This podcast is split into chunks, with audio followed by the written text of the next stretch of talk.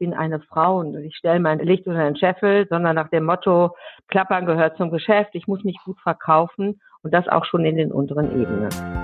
Wirkstoff A, der Podcast von Apotheker Ad Hallo und herzlich willkommen zur zweiten Folge. Mein Name ist Eileen Amberg und dies ist eine ganz besondere Folge, denn wir haben wieder Weltfrauentag und wir von Apotheker Ad wollen diesen Tag feiern und uns diesmal nur der weiblichen Seite der Branche widmen. Die Zahl der Frauen in der Apotheken- und Pharmabranche steigt immer weiter an. Zum Beispiel von 2015 auf 2017 ist der Anteil der berufstätigen Apothekerin um ganze 20 Prozent gestiegen, also mittlerweile bei über 70 Prozent. Und auch im Pharmabereich hat sich ziemlich viel getan. Deswegen, Weltfrauentag nehmen wir jetzt als Anlass, um mit erfolgreichen Frauen aus dem Pharmabereich zu sprechen. Meine Gesprächspartnerin für diesen Podcast waren Professor Dr. Dagmar Braun, Dr. Vanessa Konin-Ohnsorge, Anne Demberg, Ines Windisch und Birgit Fischer. Und wir starten jetzt mit einer Frau, die Gründungsmitglied der Healthcare-Frau war.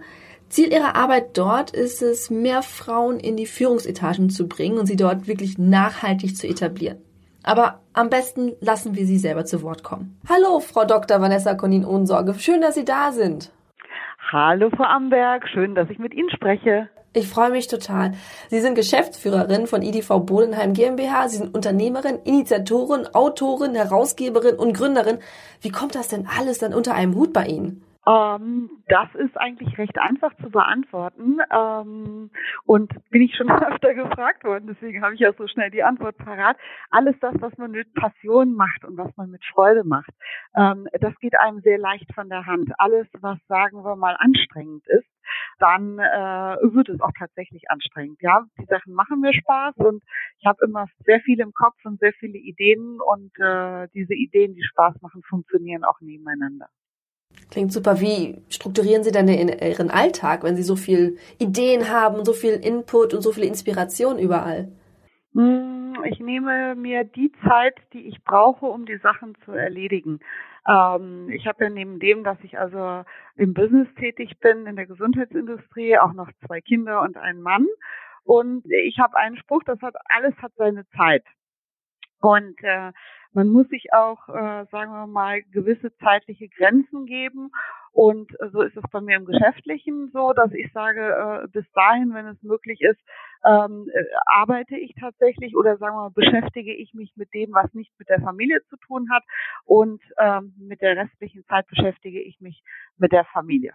Und das ist auch so Ihre, wie soll ich sagen, Energiequelle für Ihren beruflichen Erfolg?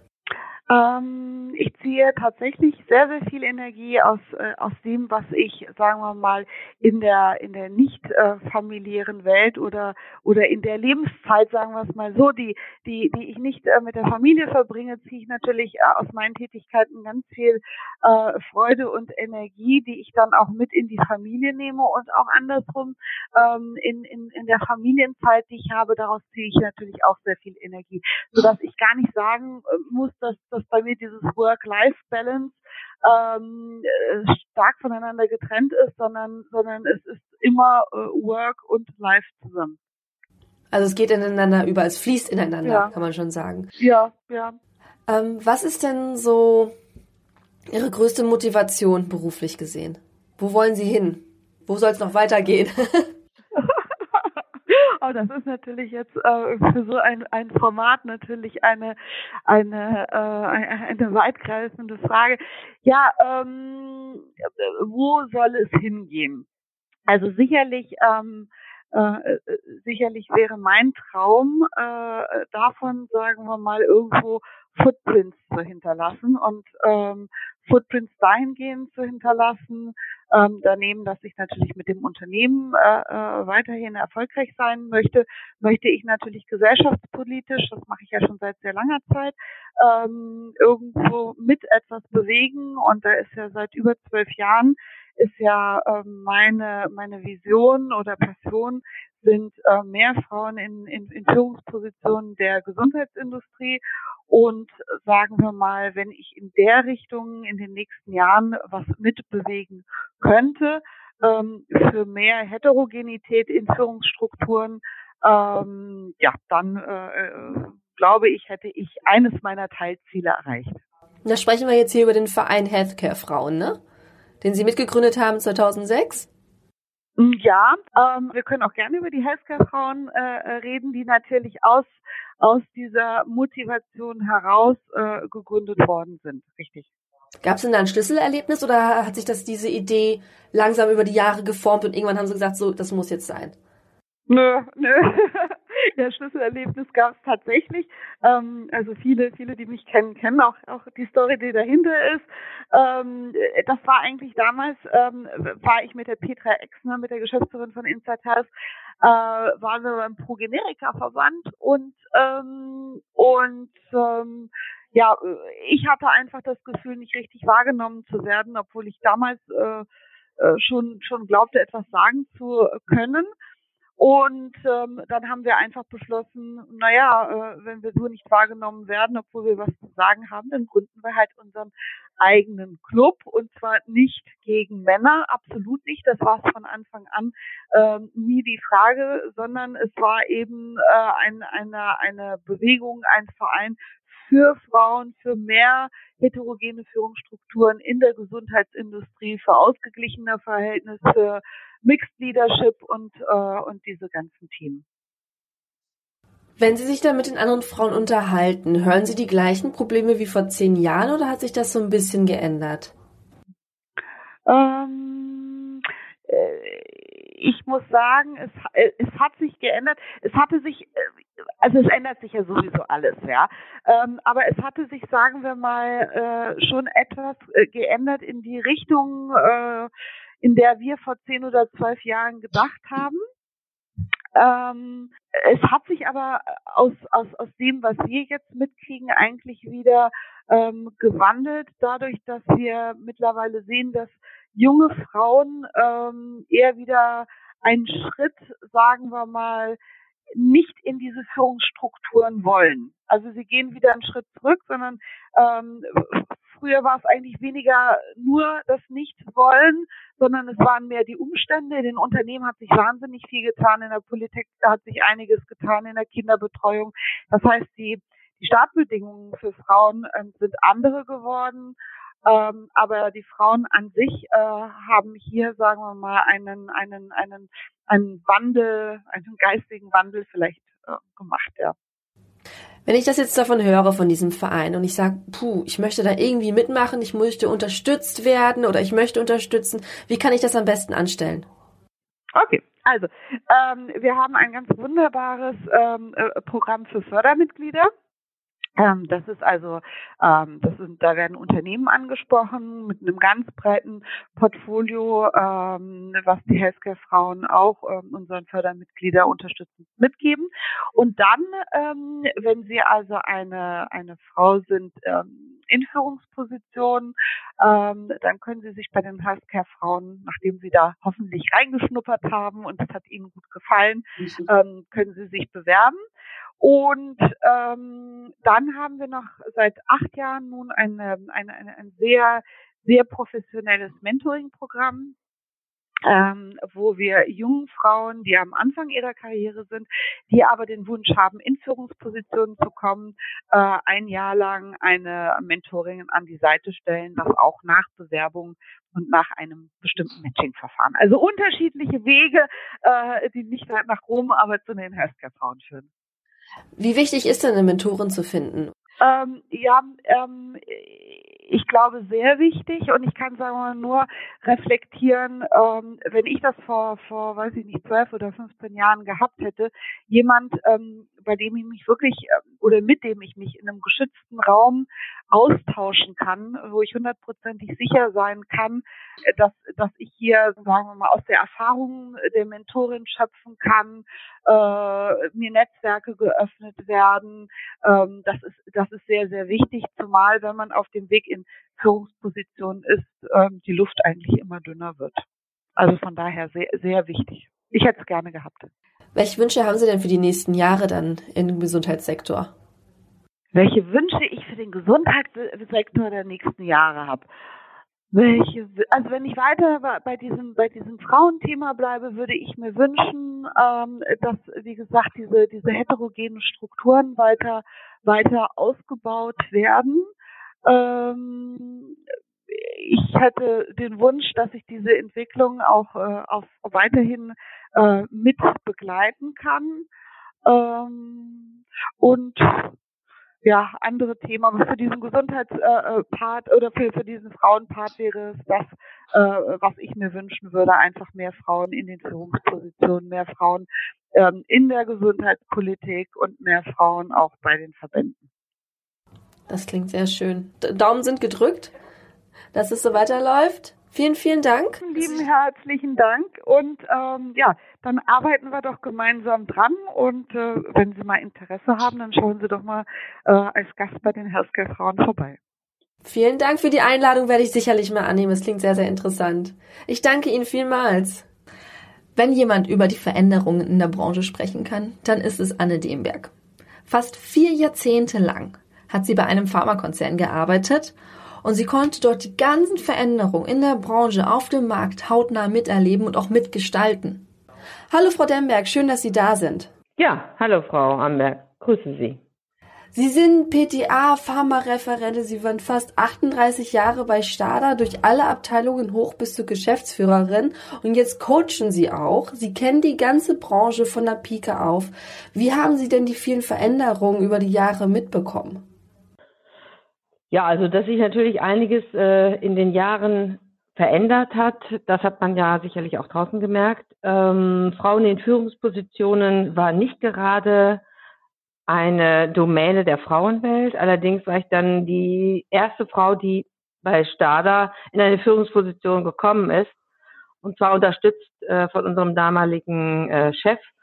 Und ähm, ja, von da ab habe ich natürlich, äh, wie Sie ja auch selber wissen, eine sehr positive Entwicklung gemacht bis hin zur Geschäftsführerin.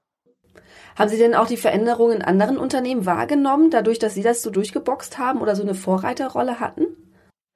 Hm, also ich muss ganz ehrlich sagen, ja, weil ich habe auch eine Kollegin gehabt, die auch in einem Generika-Unternehmen gearbeitet hat. Äh, wir haben uns dann auch hin und wieder mal ausgetauscht. Aber insbesondere ist dieses Thema hochgekommen, als äh, sich eine Gruppe von Frauen 2006 zusammengesetzt hat, nämlich die Healthcare-Frauen, Gründerinnen praktisch. Und wir haben dann auch gesagt, es müssen eigentlich noch mehr Frauen in Führungspositionen kommen und lass uns doch daran arbeiten, wie wir diese, wie wir anderen Frauen helfen können, in die gleiche Position zu kommen. Mhm. Und das haben wir dann A, mit der Gründung gemacht. Ja, das war die eine Seite. Man versucht natürlich andere Frauen mit anzuwerben. Und dann haben wir ähm, zwei, drei Jahren, glaube ich, ein Projekt aufgesetzt, nämlich das Mentoring. Und da haben wir viele junge Frauen, ähm, ich inzwischen habe ich, glaube ich, elf Mentees, die dort, äh, also die dort bei HCF unsere, ja, unsere Erfahrung, unsere Weitsicht, im Grunde genommen ein Jahr lang miterleben dürfen, beziehungsweise wir sagen, ähm, wie es in etwa bei Ihnen im Unternehmen weitergehen kann, wie Sie sich durch das Haifischbecken durchorganisieren können und wie Sie eben auch mit einer anderen Sprache als äh, nur ich bin eine Frau und ich stelle mein äh, Licht unter den Scheffel, sondern nach dem Motto, Klappern gehört zum Geschäft, ich muss mich gut verkaufen und das auch schon in den unteren Ebenen. Was sind denn so Tipps, die Sie so weitergeben können? Also die Kommunikation ähm, ist sehr, sehr wichtig, auch die Kommunikation mit äh, den männlichen Chefs. Und da ist es eben nicht nur angesagt, dass man eben ein, ein Unternehmen beziehungsweise ein Teil des Unternehmens führt, sondern dass man wirklich auch mit Projekten glänzt, beziehungsweise äh, mit Fakten und Daten. Und äh, das machen halt viele junge Frauen noch nicht, dass sie damit glänzen, sondern mh, hm, die versuchen halt immer mh, hm, ein bisschen ihr Licht, Licht unter den Scheffel zu stellen. Und dafür sind wir dann da, um ihnen aufzuzeigen, dass das nicht der richtige Weg ist, sondern dass sie sich wirklich danach orientieren sollen, was sie alles schon geleistet haben und das eben auch darstellen sollen und ähm, dann eben auch kämpfen für gewisse Themen, weil oft ist es in der Männerwelt so, die haben natürlich gerne Harmonie. Frauen sind nicht immer so harmoniebedürftig, sondern die wollen halt Fragen, äh, sie wollen halt Antworten auf Fragen. Sie akzeptieren nicht unbedingt alle Hierarchieebenen, sondern hinterfragen eben sehr viel. Und ähm, das ist natürlich eine etwas, also aus Sicht der äh, Männer eine etwas unangenehme Aufgabe. Wobei man das Thema Frauen in Führung nicht unbedingt nur negativ den Männern zuschreiben kann, sondern viele Frauen wollen auch die Verantwortung nicht übernehmen. Und das ist halt sehr schade. Es gibt aus meiner Sicht sehr, sehr viel äh, Potenzial und ähm, bei vielen Frauen und sie stellen es nicht immer günstig in äh, das besondere Licht. Jetzt ist ja dieses Thema, kommt ja jetzt immer wieder größer oder es wird immer größer, es wird immer mehr diskutiert, Frauen in Führungspositionen. Ähm, können Sie denn schon eine Veränderung wahrnehmen in den letzten Jahren, dass es vielleicht doch mehr Frauen jetzt gibt, dadurch, dass das Thema einfach präsenter ist? Ich kann das also von äh, meinem ehemaligen Unternehmen sagen. Äh, also in 2016 war ich ja dort noch und äh, da hatten wir weit über 20 Prozent Frauen in Führungspositionen. Ja, es hat eine Veränderung gegeben ähm, in vielen Unternehmen eine sehr positive Veränderung, nicht in allen Unternehmen. Aber ähm, ich bin schon der Meinung, dass äh, in der Zukunft auch ähm, es hier keine Alibi-Frauen geben sollte, sondern wirklich Frauen, die äh, A, Leistung bringen, aber nicht nur die Leistung, sondern die eben auch ähm, mit den Menschen umgehen können, die Netzwerken intern wie auch extern. Denn das ist auch ein ganz, ganz wichtiger Punkt, äh, was leider viele vernachlässigen. Hm. Was waren denn so Ihre persönlichen Stolpersteine in Ihrer Karriere? Oder gab es überhaupt welche? Ja, ja, natürlich. Es gibt immer ein Auf und Ab. Ähm, das äh, habe ich auch schon mal in einem Vortrag dargestellt. Äh, ein Stolperstein waren eben auch zwei Männer, äh, die gemeint haben, dass sie alles besser können. Und äh, ich habe auch immer, muss ich dazu sagen, die männlichen ähm, Mitarbeiter beziehungsweise die auch schon in Führungspositionen waren, habe ich immer gefördert, weil ich denke, es ist auch wichtig. Man kann, äh, man muss gute Mitarbeiter um sich herum haben, damit man selber auch gut ist. Äh, das sehen viele anders, aber ich sehe das so. Und da bin ich dann natürlich auch schon mal drüber gestolpert, dass dann einige die Kettensäge rausgeholt haben und meinen Stuhl ähm, angesägt und abgesägt haben. Wirklich, ja. ja. Aber äh, genau nach elf Monaten ähm, hat sich das dann wieder zurückentwickelt, weil dann alle gemerkt haben, hm, die kann das eh nicht besser. Und ähm, da müssen wir doch die Frau Demberg wieder einsetzen, damit das Schiff wieder die richtige Richtung nimmt. Und so war es dann auch. Welche Rolle sehen Sie denn bei den Männern, wenn Frauen in Führungspositionen sein sollen? Sollen die sich eher zurückhalten? Sollen sie mehr unterstützend sein, äh, den Platz mehr frei machen? Was, was würden Sie sich wünschen? Also ich würde mir wünschen, dass äh, Männer und Frauen die gleiche Chance haben, wenn äh, äh, eine Führungsposition zu vergeben ist und äh, dass sie ruhig auch Frauen, dass also die Chefs auch Frauen akzeptieren, die dann ein bisschen kritisch ist, die eben kritisch ist, die mehr hinterfragt, ähm, die dann auch ähm, sich selber äh, versucht zu positionieren und auch nicht alles akzeptiert, ähm, was der Chef sagt, sondern eben auch vieles hinterfragt. Ich finde, dass die Frauen, wenn sie in ähm, irgendwo eingesetzt sind, auch genauso tough sind wie die Männer, was sie nicht machen sollten, die Frauen, dass sie sich als Männer geben, sondern wir sind Frauen und ähm, wir sollten auch so bleiben und uns möglichst nicht verbiegen, damit wir geradlinig äh, rüberkommen, konsequent sind und äh, die Verantwortung übernehmen und das auch akzeptieren. Frau Deinberg, ich, ich danke Ihnen vom ganzen Herzen. Ich wünsche Ihnen noch einen wunderschönen Tag. Danke, Frau Deinberg. Ihnen auch. Tschüss. Tschüss. Meine nächste Gesprächspartnerin ist eine Legende in der Branche und super vielen bekannt, Professor Dr. Dagmar Braun. Und sie schaut auch auf eine jahrzehntelange Karriere zurück. Plus, sie ist Trägerin des Bundesverdienstkreuzes für ihre Dienste am Aufbau Ost, Forschungspreisträgerin und sie war Mitglied in den verschiedensten Verbänden. Frau Professor Dr. Braun, vielen Dank, dass Sie Zeit für uns haben. Sie sind Gründerin, Pharmamanagerin und Ärztin. Sie haben so ein unglaublich beeindruckendes Leben. Was waren denn für Sie denn so die prägenden Momente?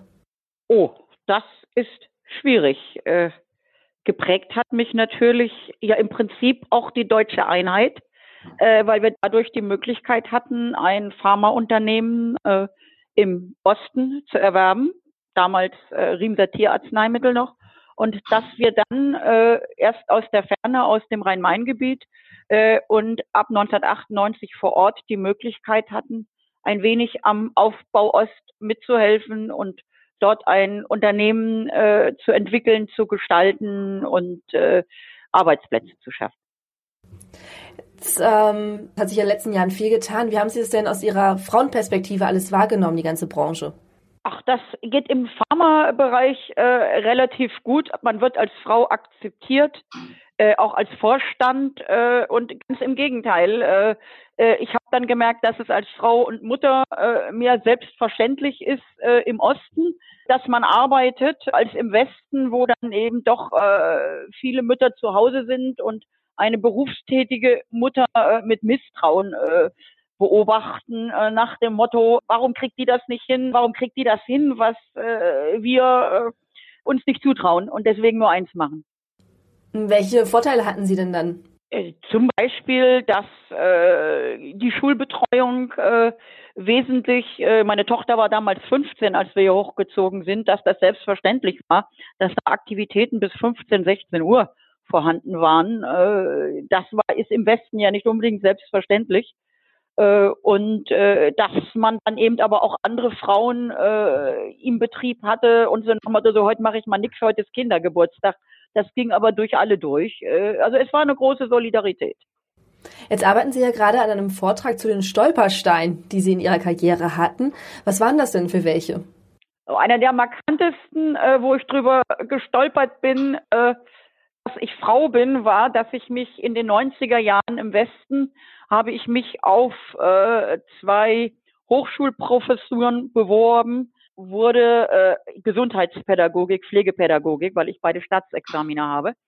Und äh, ich war die einzige Frau, die unter den letzten fünf Kandidaten waren und die dann also ins Auswahlkomitee äh, vortragen mussten, Probevorlesung und so weiter. Und da gab es eine Frage, ja, und was haben Sie denn in den letzten Jahren veröffentlicht? Und dann habe ich die Herren angeguckt und habe gesagt, äh, sehr geehrte Herren, ich habe zwei Staatsexamina, ich habe promoviert, ich habe zwei Kinder großgezogen und ich habe eine volle Stelle. Zum Veröffentlichen habe ich keine Zeit gehabt. Und daran ist es, ich habe hinterher das Feedback gekriegt, daran ist es gescheitert, die Berufung. Ach ehrlich, daran. Und nicht, dass man ganz viel andere Sachen vorzuweisen hat, dass man sich durchgekämpft hat mit Kindern und Beruf. Das, das zählte nicht. Die Herren hatten natürlich auch beeindruckende Lebensläufe. Wobei, was ich so mitkriegte, ich die einzige war, die beide Staatsexamina hatte, Medizin und Pädagogik. Von daher von der Ausbildung sicherlich äh, das fundierteste. Aber äh, es zählten dann andere Sachen, unter anderem wohl auch wieder ein Netzwerk. Hm. Das es ja auch mittlerweile schon gibt. Wie sehen Sie denn die Rolle der Netzwerke ähm, in der Branche? Äh, extrem wichtig. Also ich gehöre ja zu einem der sehr frühen äh, Mitgliedern äh, der Healthcare-Frauen äh, und halte das für ein äußerst wichtiges Netzwerk. Auch der Verband deutscher Unternehmerinnen ist ein wichtiges Frauennetzwerk. Äh, das ist einfach nur äh, gleichziehen mit den Männern, mit Rotary und Lions Club, die ja früher Frauen bewusst ausgegrenzt haben und wo ich mich heute weigere, auch wenn die inzwischen Frauen aufnehmen, Mitglied zu werden. Wer mich früher nicht brauchte, der, da brauche ich jetzt auch nicht hin. Welche Probleme hören Sie denn da? Also wenn man sich so mit den anderen Frauen unterhält, da gibt es da wahrscheinlich immer so typische Sachen, die immer wieder aufkommen, oder? Naja, das äh, Hauptproblem ist generell, äh, wie kriegt man Beruf und, eine, und Karriere unter einen Hut. Meine Tochter, auch zwei Staatsexamina BWL und Medizin, bekam dann im Studium Zwillinge, also durchaus mit unserer Unterstützung und gewollt. Äh, und ging, da ging es hinterher um ein Stipendium und im Auswahlgespräch wurde sie empfangen mit, naja, Frau Braun, äh, warum sollen wir Ihnen ein Stipendium geben mit Ihrer Karriere? Das hat sich ja wohl erledigt. Sie haben ja nun Zwillinge. Ja, schön. Ja, schönen Dank, so, ne? Da bin ich die, die Wände hochgegangen vor Wut.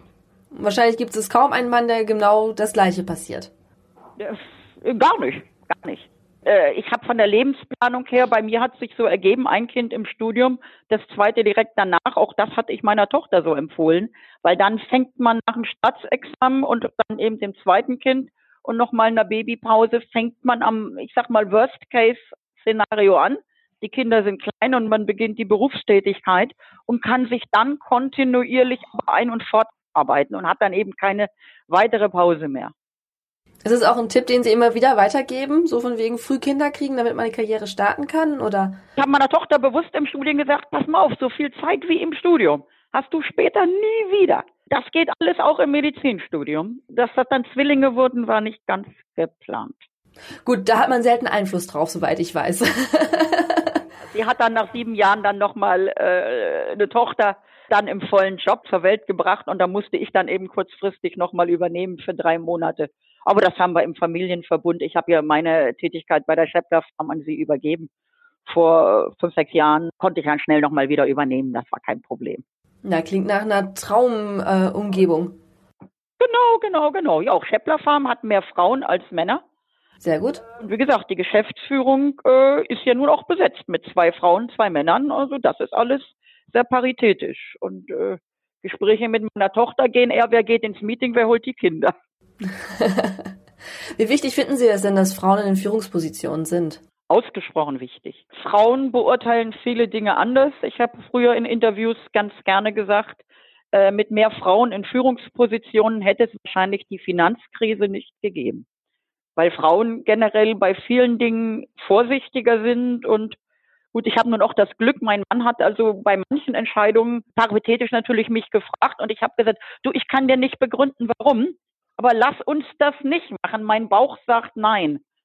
Äh, und dann sagte er, hm, da vertraue ich an sich drauf. Okay, dann lassen wir das. Und das hat sich oft als sehr gut erwiesen. Selbstverständlich ist es ja bei vielen Bereichen ja nicht. Deswegen klingt das ja immer sehr schön. Naja, das ist die Frage, wie man sich abgrenzt. Jeder hat ja Schwerpunkte. Mein Mann ist äh, BW, BWLer. Bei Kaufmännisch äh, überlasse ich alles ihm. Und alles Naturwissenschaftliche im Pharmabereich überlässt er mir. Und dazwischen die Schnittstellen, da wird sich abgesprochen. Das mhm. ist noch eine klare Aufgabenteilung. So ähnlich praktizieren das mein Sohn und meine Tochter heute auch in der Schäppler Farm. Super. Wenn wir jetzt mal von ausgehen. Alles kein Problem. Ja, Kommunikation. Ne? Also wenn man drüber redet, äh, dann klappt das auch meistens und die richtige Bezie äh, Erziehung genossen hat. Beiden Seiten. ähm, wenn Sie jetzt Ihr 30 Jahre jüngeres Ich treffen könnten, welche Tipps würden Sie sich selber geben? Im Prinzip äh, von vornherein an Karriere denken. Also ein Mann, äh, der überlegt schon, äh, wenn der anfängt zu studieren, was mache ich am besten äh, für Praktika, was sieht am besten aus im Lebenslauf und äh, wenn ich ins Ausland gehe, wo gehe ich hin und wie baue ich das hinterher systematisch auf. Das ist Denker eines Mannes. Der gut natürlich plant ja auch nie eine Babypause ein, wenn dann mehr und mehr Väter machen ja heute eine, äh, kommt die dann spontan dazwischen. Aber es ist nichts, was in der Lebensplanung eines Mannes vorkommt. Eine Frau sagt immer, okay, ja, ich studiere und äh, was studiere ich denn am besten, weil Kinder will ich auch. Äh, mit welchem Studium kann ich denn am besten Kinder und Beruf unter einen Hut bringen, wenn ich berufstätig sein müsste und wann kriege ich am besten die Kinder und wie schachtel ich das? Aber man denkt nicht und ich habe es nicht getan an Karriere. Und wenn man dann irgendwann sagt, so, ich habe dann angefangen durchzustarten, da waren die Kinder zwölf und neun. Und dann haben viele Leute zu mir gesagt, einmal, wir kennen dich nur als, ja, du bist ja an der Berufsschule, okay, und hast zwei Kinder, aber was willst denn du jetzt mit Karriere? Also es hat mir dann auch gar keiner mehr zugetraut, äh, weil ich das nicht systematisch aufgebaut hatte. Das heißt, man muss systematisch schon im Studium überlegen, wie wirkt sich das, was ich tue, auf eine spätere Karriere auf? Wie macht sich das im Lebenslauf? Äh, welche Kontakte muss ich knüpfen? Welche Netzwerke, welche Praktika? Äh, da müssen wir Frauen leider genauso zielgerichtet vorgehen, wie die Männer das tun. Sonst haben wir da leider das Nachsehen. Das klingt doch wunderbar. Schönes Schlusswort. Vielen Dank, dass Sie sich die Zeit genommen haben. Ich wünsche Ihnen alles Gute. Dankeschön. Sehr gerne. Okay, jo, schönen Tag noch. Tschüss. Tschüss. Zahlen, Daten, Statistiken. Frau Birgit Fischer ist eine Frau der Fakten. Sie ist Hauptgeschäftsführerin des Verbands Forschender Pharmaunternehmen Und vorher war sie auch schon mal Gleichstellungsbeauftragte der Stadt Bochum, SPD-Politikerin, Vorstandsvorsitzende der Barmer GEK. Frau Fischer, vielen Dank, dass Sie Zeit für uns haben. Sie sind Hauptgeschäftsführerin des Verbands Forschender Pharmaunternehmen, kurz VFA. Und dementsprechend haben Sie ja auch einen ziemlich guten Überblick über die gesamte Branche. Wie sehen Sie die denn die Karrierechancen für Frauen im Gesundheitssektor? Ja, das ist ein ganz spannendes Thema. Also im Grunde ist die Entwicklung sehr, sehr positiv verlaufen in den vergangenen Jahren über einen langen Zeitraum. Die Pharmabranche galt in der Vergangenheit häufig auch als eine Branche, in der sehr viele Männer vertreten waren. Ähm, heute können wir das so Gott sei Dank nicht mehr sagen, sondern Frauen erobern sich auch diese Branche. Die Branche ist, gehört zu den Spitzentechnologiebranchen. Und wenn wir uns einmal die Spitzentechnologiebranchen insgesamt anschauen, haben wir einen Frauenanteil von 25 Prozent. Und hier bei der pharmazeutischen Industrie, bei den forschenden Pharmaunternehmen, haben wir 41,7 Prozent Frauen.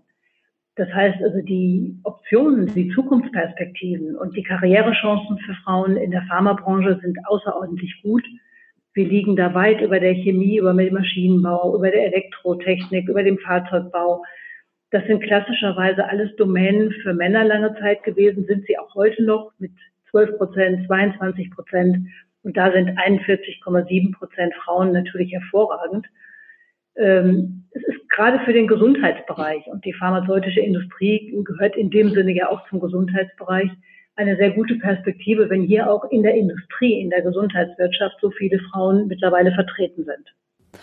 Was war der, der Wendepunkt in dem Ganzen? Gab es einen Wendepunkt oder hat sich das jetzt einfach nach und nach so entwickelt? Na, ich denke, dass die Industrie sehr viel eigentlich dafür getan hat, auch Frauen zu gewinnen in diesen Bereichen. Es gibt ein breites Berufsspektrum bei der Pharmaindustrie und gezieltes Werbeverhalten auch der Unternehmen, um Frauen zu gewinnen. Dazu gehören auch Dinge äh, wie Vereinbarkeit von Familie und Beruf, also für Frauen und Männer gleichermaßen. Das gesamte Thema Diversity. Wie kann man also unterschiedliche Beschäftigte auch gewinnen für das eigene Unternehmen, hat eine sehr zentrale Rolle gespielt. Da spielen Arbeitsbedingungen eine wichtige Rolle, Karrierechancen, Mentoring-Programme, die man also einführen kann. Also es bedarf schon gezielter Maßnahmen, um diesen Stand zu erreichen, der heute da ist. Und erfreulich ist, dass das nicht irgendwann abbricht, sondern wir auch sagen können, dass bei den forschenden Pharmaunternehmen, also bei unseren Mitgliedern, inzwischen 15 von 44 forschenden Pharmaunternehmen auch von Frauen geführt werden in Deutschland. Äh, auch das ist sehr ungewöhnlich und außergewöhnlich und eine Entwicklung der letzten Jahre. Ich kann mich noch daran erinnern, vor acht Jahren, wenn wir hier Vorstandssitzungen hatten, gab es dort keine Frauen. Inzwischen ist der Frauenanteil also bei den Geschäftsführungen erheblich gestiegen. Und das merkt man im gesamten, äh, in dem gesamten Zusammenwirken, in der Zusammenarbeit, äh, auch in Teams. Und das ist eine sehr, sehr positive Entwicklung mit einer großen Strahlkraft auch nach außen. Mhm. Gibt es denn auch ein Netzwerk, das Sie nutzen oder Sie genutzt haben, um auch Ihre eigene Karriere vorwärts zu bringen? Naja, es gibt die verschiedensten Netzwerke, gerade im Gesundheitsbereich auch. Es gibt die, die Healthcare-Frauen beispielsweise. Es gibt also in den verschiedenen äh, Berufsverbänden, also auch Frauennetzwerke, die sicherlich mit dazu beigetragen haben, äh, dass es möglich war, Partnerinnen zu finden, äh, mit denen ein Austausch über die eigene berufliche Situation auch möglich war. Und von da aus gehen dann immer wieder Impulse auch zurück in die Unternehmen. Und dieses Wechselspiel hat eigentlich mit dazu beigetragen, dass es hier zu erheblichen Veränderungen gekommen ist. Was die Attraktivität des Berufs spielt immer eine Rolle. Die ist von den Rahmenbedingungen abhängig, aber auch von den Inhalten. Und gerade in dem gesamten Bereich der Forschung und Entwicklung ähm, gibt es also Arbeitsbereiche, die hochinteressant sind äh, für, für Frauen. Ähm, was glauben Sie denn, wo es noch Bereiche gibt, wo Frauen sich noch durchkämpfen müssen? So richtig von unten mit, ähm, ich bin jetzt hier und ich bleibe jetzt ja auch.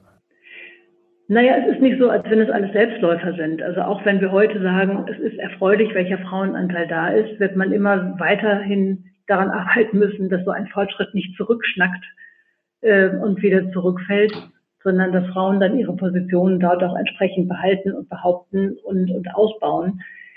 Ähm, da bin ich aber ganz zuversichtlich, weil also diese Anzahl von Frauen in den verschiedensten Bereichen auf den verschiedenen Hierarchiestufen macht eigentlich ziemlich deutlich, dass sich an der Unternehmenskultur auch eine Menge verändert.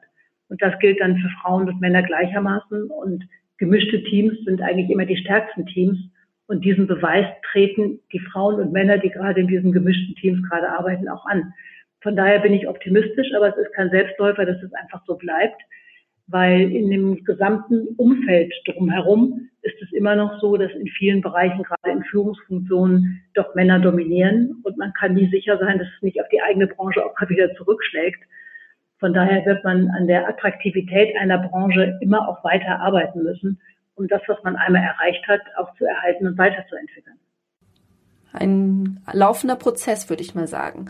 Was sind so Ihre Motivation gewesen, Ihre vielleicht so ein Mantra oder hatten Sie irgendwas, woran Sie immer wieder gesagt haben, so, das hat mich motiviert, das hat mich weiter vorangetrieben? Ja, ich glaube, dass es ganz wichtig ist, auch den Mut zu haben, ein Risiko einzugehen und seinen Hut in den Ring zu werfen, sag ich mal. Frauen neigen häufig dazu, genau abzuchecken, dass was dort erwartet wird. Ähm, wenn, also erfülle ich die Punkte alle. Und Männer gehen da etwas lockerer mit um und sagen, oh, den größten Teil erfülle ich, also wage ich es mal. Und äh, diese, also dieses, dieses Wagen und sich etwas zutrauen und zu sagen, ich habe eigentlich nichts zu verlieren, ich probiere es aus.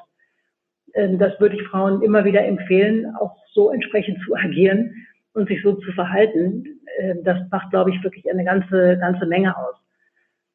Ähm, also das eigene Licht nicht unter den Scheffel stellen, sondern wirklich mit Mut auch Dinge anzupacken und ein Selbstvertrauen zu entwickeln, dass man die Herausforderungen, die niemand zu Beginn, wenn man eine neue Aufgabe beginnt, schon 100 Prozent leisten kann, äh, da fest dran zu glauben, dass man dort auch hineinwächst und sich das aneignen kann und auch das auf Sicht leisten kann. Glauben Sie, dass der Internationale Weltfrauentag eine Bedeutung für die Pharmaindustrie hat? Naja, ich glaube, dass der Weltfrauentag insgesamt ein, eine Bedeutung hat, auch für die Industrie insgesamt, weil solche Fragen immer wieder auftauchen, immer wieder diskutiert wird. Es wird in den Betrieben verglichen, welche Best-Practice-Modelle gibt es denn? Es gibt ein Benchmark. Wie viele Frauen habt ihr eigentlich in den verschiedensten Funktionen? Wie sieht es bei euch aus? Ähm, wie habt ihr das erreichen können?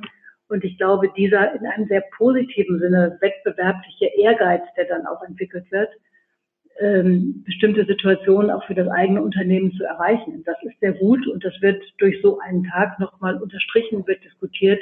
Hier wird dieses Thema einfach in den Fokus gerückt und das finde ich schon sehr hilfreich. Frau Fischer, das war's von mir. Vielen, vielen Dank, dass Sie die Zeit sich genommen haben. Herzlichen Dank auch an Sie. Wien, Paris und jetzt ist es halt Prag, ne?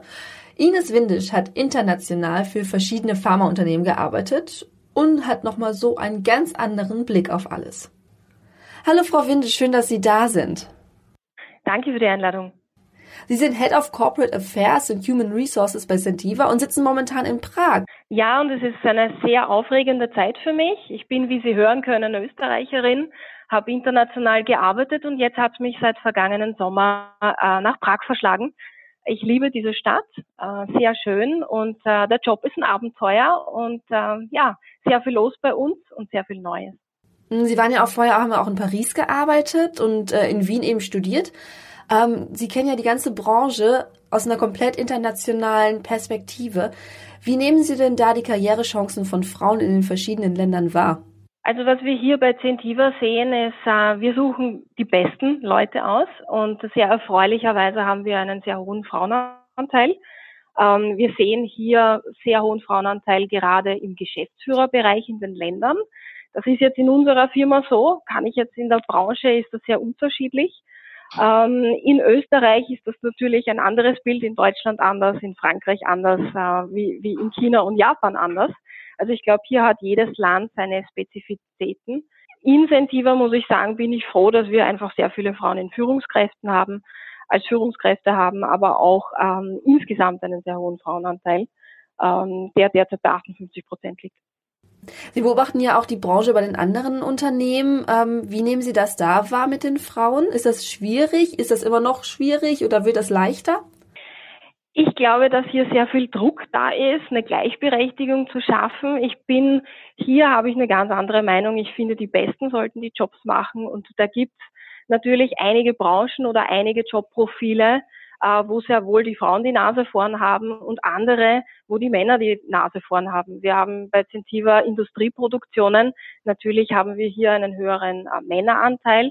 Das liegt daran, dass die Frauen auch ihre Kinder zu versorgen haben, manchmal aber auch Teilzeit arbeiten, was natürlich bei einigen Jobprofilen hier von Vorteil ist, aber auch in der Kommunikation ähm, und in HR, wo ich jetzt gerade tätig bin, haben wir einen sehr hohen Frauenanteil, muss ich sagen.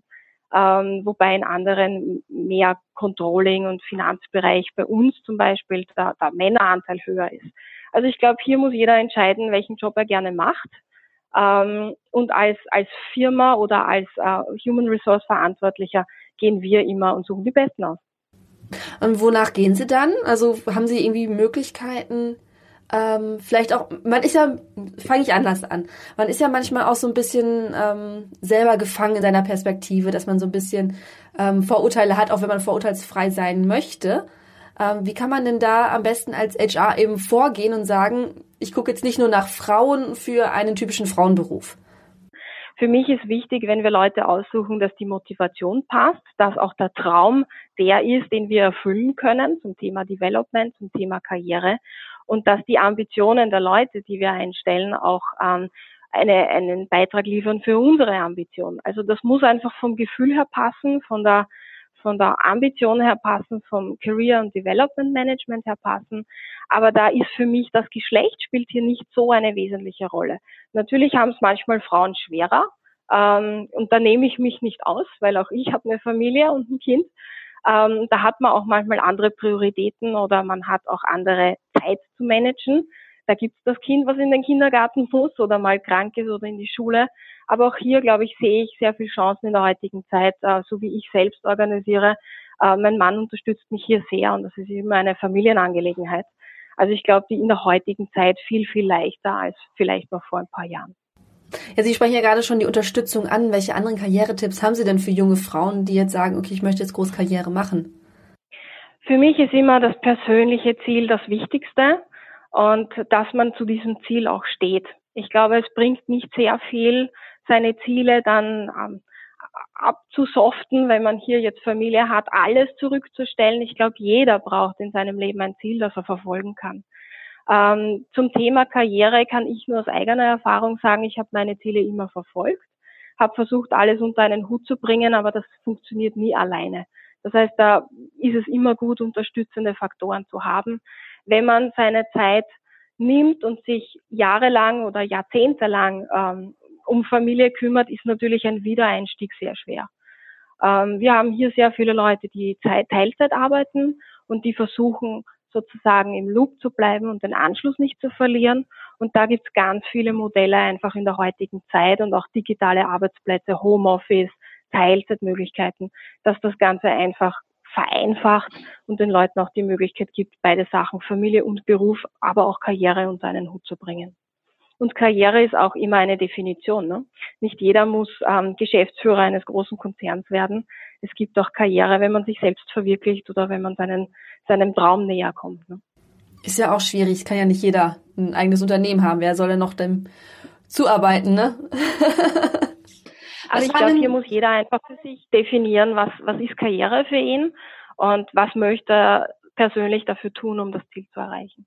Hm. Was waren denn so prägende Momente für Sie, die Sie weiter motiviert haben, weiter zu kämpfen und die Ziele zu verfolgen?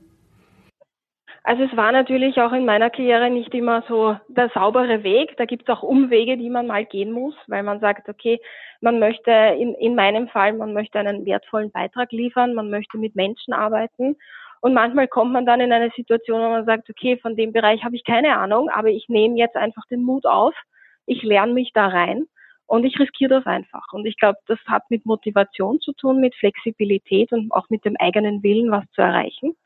Ähm, ich sehe jetzt immer mehr, dass Leute ähm, in größeren Firmen, vor allem jetzt auch in unserer, ähm, ausgewählt werden aufgrund der persönlichen Skills, aufgrund der Motivation, weil alles, was fachlich passiert, natürlich muss man einen gewissen Standard haben, wenn man einen Job, sich für einen Job bewirbt, aber man kann alles lernen. Und ähm, ich gehe jetzt nicht davon aus, dass jeder Kandidat, den wir hier rekrutieren, 100 Prozent das weiß, was wir benötigen. Also lernen kann man alles, aber wenn der Wille nicht der richtige ist oder die Motivation nicht die richtige ist, ich glaube, Persönlichkeit ähm, verändern ist schwieriger. Das stimmt, das stimmt. Ein schönes Schlusswort. Frau Windisch, ich danke Ihnen schon. Ich schicke schöne Grüße nach Prag von Berlin aus. Dankeschön, danke. Gerne. Tschüss. Also, liebe Frauen, es ist jetzt wirklich an uns. Wir müssen uns vernetzen, uns gegenseitig stärken, Pläne schmieden und uns an diese Pläne halten. So. Und ich, Eileen Amberg, ich wünsche in diesem Sinne einen schönen internationalen Frauenkampftag. Wirkstoff A, der Podcast von Apotheker hoc.